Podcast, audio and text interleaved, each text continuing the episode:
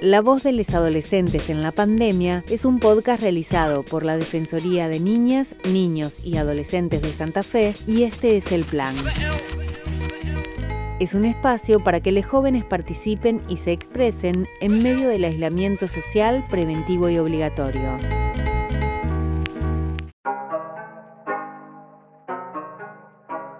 Por ese decreto, a toda la Argentina, a todos los argentinos, a todas las argentinas, deberán someterse al aislamiento social preventivo y obligatorio.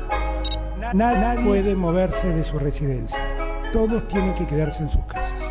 La obligatoriedad de utilizar elementos de cobertura de nariz, boca y mentón. Nadie puede moverse de su residencia. Todos tienen que quedarse en sus casas. Episodio número 1. La cuarentena. ¿Cómo cambiaron sus rutinas? ¿Qué cosas les enoja del aislamiento? ¿Hay algo para disfrutar?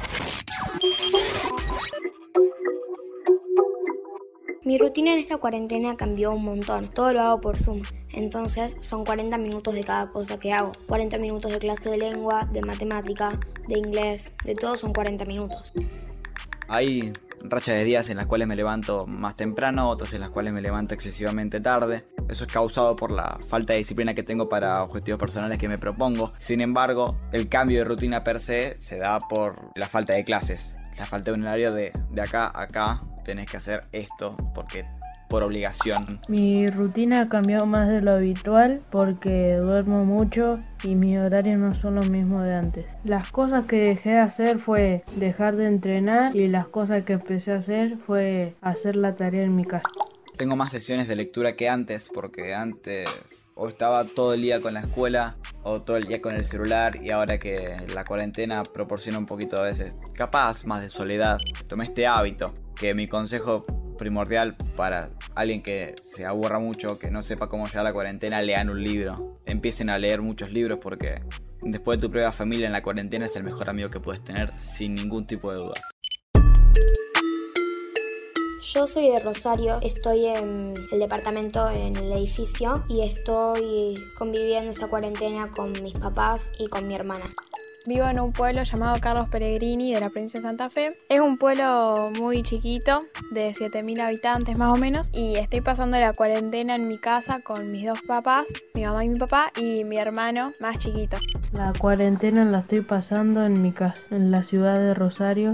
Vivo con mi tío, mi abuela, mi abuelo, mi mamá, mi tía y mis primas.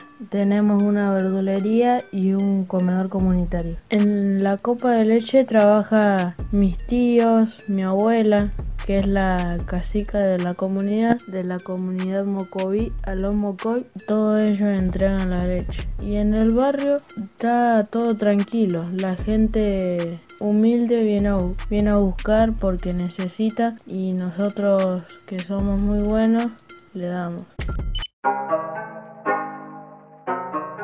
La convivencia con mi familia sigue igual que siempre, pero capaz que al estar un poco más frágil y sensibles todos los integrantes de la familia, sí es verdad que somos más volátiles, más propensos a estallar por cualquier nimiedad que en otro contexto capaz nos podríamos aguantar un poquito más o podríamos en todo caso resolverlo de una manera diferente. La cuarentena la estoy pasando en la ciudad de Rosario.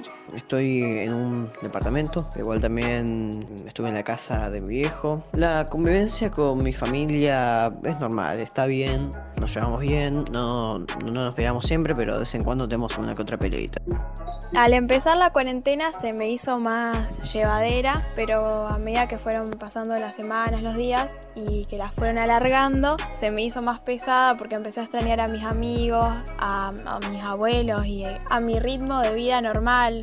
Lo que más me molestó de esta cuarentena es que yo estaba empezando a tener muchos cumpleaños de 15, estaba empezando a salir y la cuarentena me arruinó todas mis salidas.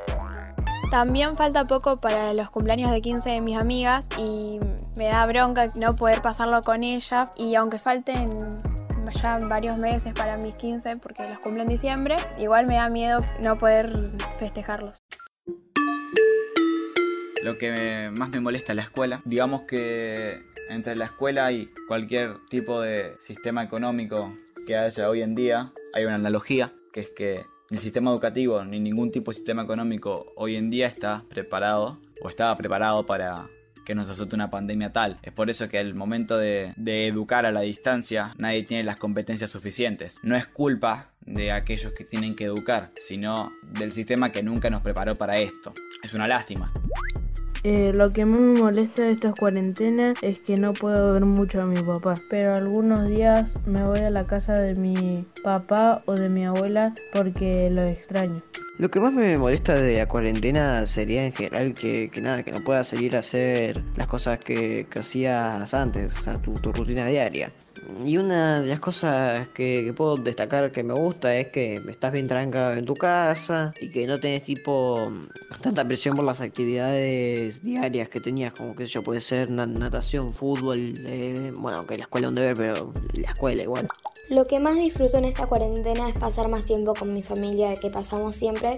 Y lo que más me gusta, más disfruto es que la cuarentena me obligó a organizarme. Yo soy un adolescente, no tengo muchas más obligaciones que atender a las cosas de la escuela, en mi caso particular. Cuando uno pasa por este tipo de situaciones, uno tiene que ponerse los pantalones y decir, bueno, ahora es cuando yo tomo las riendas de mi educación, obviamente.